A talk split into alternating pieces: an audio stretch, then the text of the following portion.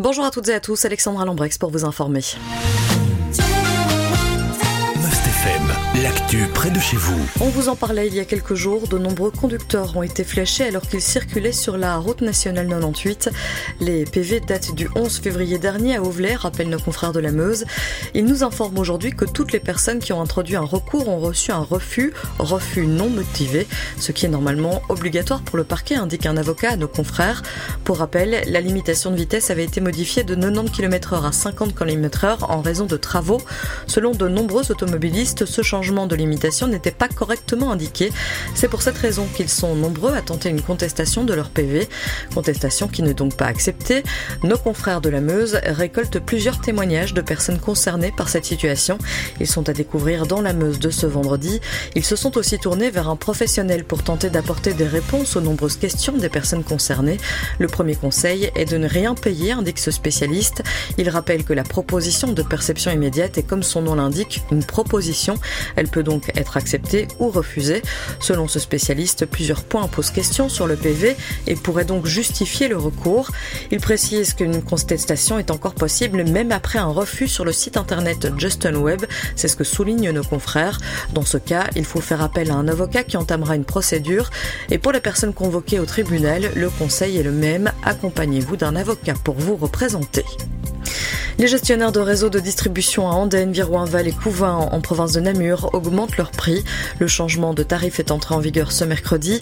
Vous observerez donc le changement de tarif sur les prochaines factures, indiquent nos confrères de la Meuse. Pour l'AIEG, l'augmentation est d'environ 11%. Pour l'AIESH, la hausse est de 12,3%. Soulignons que les coûts augmentent aussi pour les distributeurs, prix de l'énergie, inflation sur les matériaux, indexation des salaires, énumèrent nos confrères.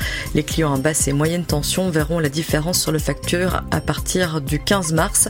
Pour les autres, ce sera à partir de 2 avril, indique nos confrères. D'ici quelques semaines, une proposition concrète devrait être faite pour l'extension du zoning de Villers-en-Delange en province de Luxembourg. Le dossier est sur la table depuis 2013.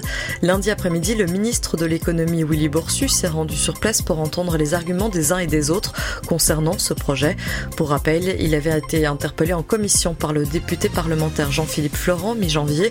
Un avis négatif a été rendu par le pôle environnement. Le ministre a donc rencontré les membres d'Idelux, les agriculteurs ainsi que les élus locaux de Messancy et Arlon, c'est ce qu'indiquent nos confrères. Pour rappel, ce sont la commune de Messancy et les agriculteurs qui s'opposent à ce projet. De son côté, la ville d'Arlon souhaiterait restreindre la taille du site, rappellent nos confrères. L'intercommunalité Delux, elle, est pour l'extension. Elle a une nouvelle fois souligné l'importance d'un tel site, indiquent nos confrères. Willy Borsu, le ministre de l'économie, devrait rendre une proposition finale au plus tard début mai, selon nos confrères.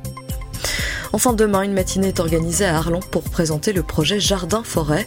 La présentation est organisée par la commission environnement et nature de la ville d'Arlon. Le rendez-vous est fixé à 9h30 à côté de l'arboretum de Frasem. Ce sera également l'occasion d'apprendre certaines pratiques comme la taille à axe central pour les fruitiers aux tiges par exemple. Pour plus d'informations, vous pouvez vous tourner vers les organisateurs. C'est la fin de ces informations pour les provinces de Namur et de Luxembourg. Je vous souhaite de passer une excellente journée à l'écoute de MustFM. L'info proche de chez vous, aussi sur mustfm.be.